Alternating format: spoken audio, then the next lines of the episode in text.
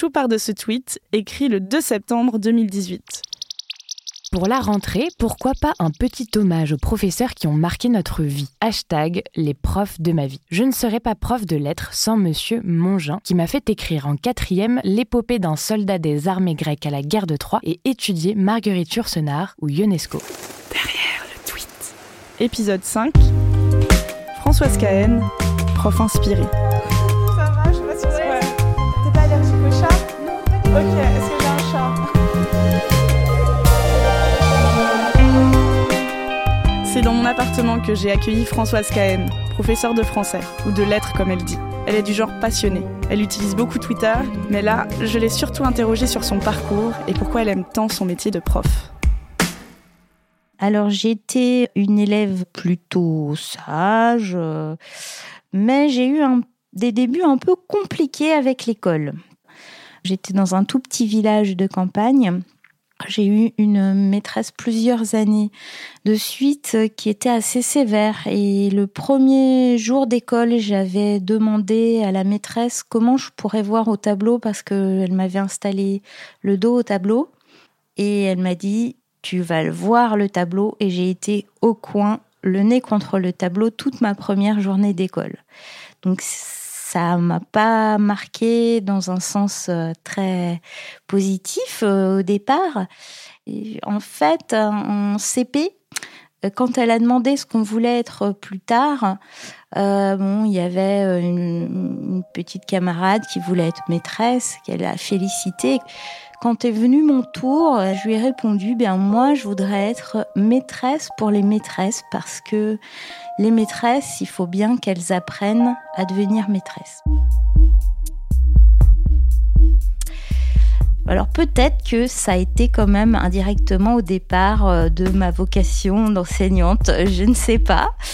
Disons qu'après, j'ai développé des relations beaucoup plus positives à l'école, puis notamment au collège avec des professeurs vraiment formidables qui m'ont fait découvrir la littérature, la culture, le théâtre et qui s'investissaient énormément dans leur métier.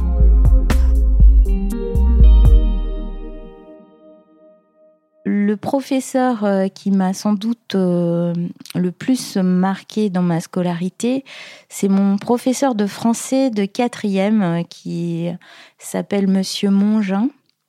C'était un, professeur passionné qui donnait parfois des sujets de rédaction assez incroyables comme euh, l'épopée d'un soldat des armées grecques à la guerre de Troie. Ça pouvait sembler euh, difficile, mais en fait, euh, il nous faisait découvrir tellement de choses que c'était formidable, c'était fabuleux. On a écrit énormément. Il m'a fait découvrir aussi Marguerite Yourcenar, alors que j'étais seulement en quatrième et que c'est un auteur quand même assez euh, compliqué.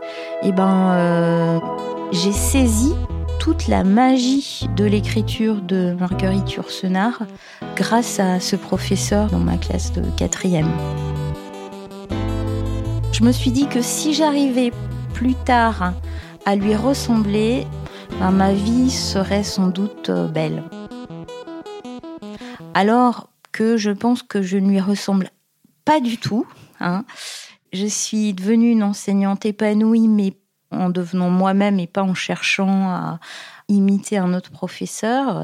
Ça, il faut le comprendre au bout de quelques années, hein, que c'est sa propre personnalité de professeur qu'il faut découvrir au fil des ans. Mais c'est sûr qu'il a été une motivation très forte pour moi pour devenir professeur à mon tour. Et donc tu es devenue prof? Voilà, ensuite je suis devenue prof à mon tour.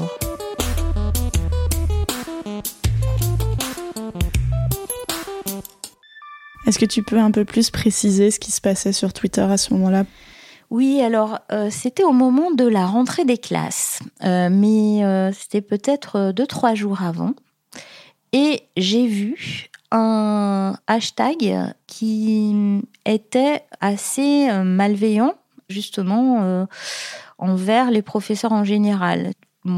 Étant une bonne lectrice de Twitter, je me suis dit mais juste au moment de la rentrée, si on a quand même un assez grand nombre de tweets aussi négatif, quelle rentrée va-t-on pouvoir faire? Euh, On va pas avoir le moral. C'est même si je, je, suis tout à fait pour euh, la critique aussi. Hein, je veux dire, euh, on a tout à fait le droit de critiquer des choses. Il se passe des choses tristes aussi dans les établissements scolaires.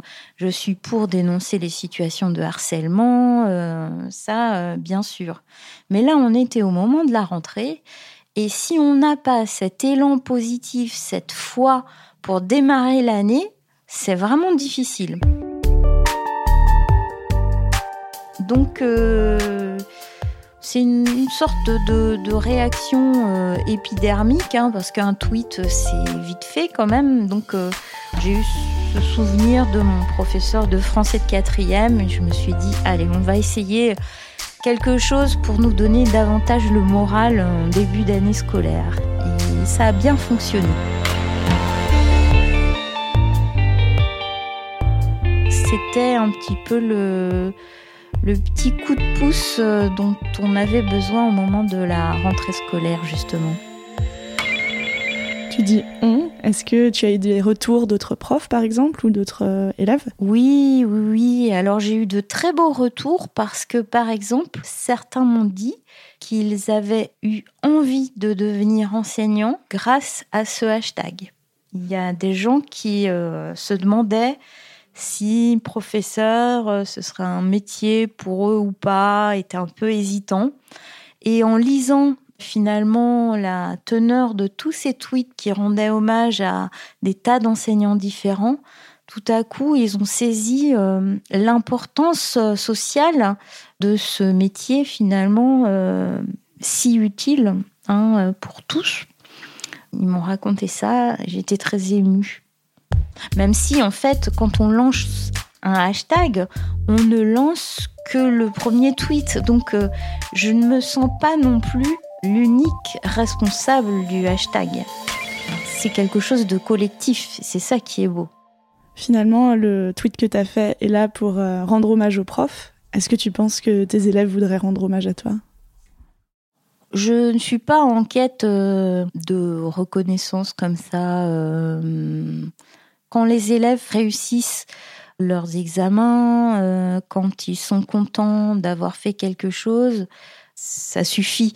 En revanche, euh, ça me plaisait bien de rendre hommage aux, professeurs parce que c'était aussi en réaction à des tweets qui n'étaient pas forcément euh, très bienveillants envers euh, la profession que j'avais eu envie de cet élan positif. On est nombreux à avoir de très belles histoires à raconter.